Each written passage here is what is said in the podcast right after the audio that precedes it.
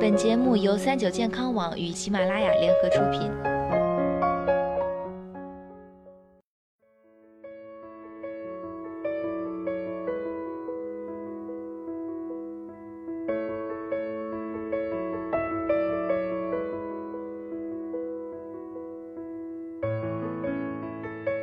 Hello，大家好，欢迎收听今天的健康养生小讲堂，我是主播探探。对于减肥的人来说啊，跑步真的是消耗脂肪的有氧运动中比较不挑场地、不挑时间的运动了。跑步一般很多人都担心膝盖问题，其实呢，跑步不是必然伤膝盖的，反而可以帮助我们提高骨骼强健度。但是错误的跑步方法，如不热身和不合适的跑步装备，如穿板鞋、平底鞋、高跟鞋跑步等等，都会直接导致膝盖受损。除此之外呢，很多人还会关心什么样的跑步姿势更不容易伤膝盖。其实呢，没有绝对正确的跑步姿势，适合你的也许会毁了别人。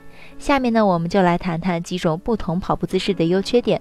脚尖先着地，如果放慢自己的跑步动作，就会发现脚尖着地时小腿肌肉是紧张的。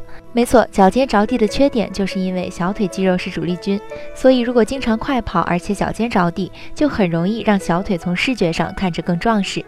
脚尖先着地啊，有以下优点：一、不容易直接对膝关节产生冲击；二、跑得更快更轻便。缺点就是一，如果跑的速度太快，小腿就会壮硕得很；二，因为足底筋膜受力大，所以足底筋膜易受损。那脚跟先着地呢？这种姿势的优点是一，小腿不容易变粗；二，姿势简单好上脚。缺点就是姿势略丑不优雅，下肢受力比较直接，所以膝盖冲击很大。脚中掌先着地。这是一种实践起来有点难的姿势，很难把握中间那个度。它的优点是不伤膝盖，不丑小腿；缺点是很难学会啊。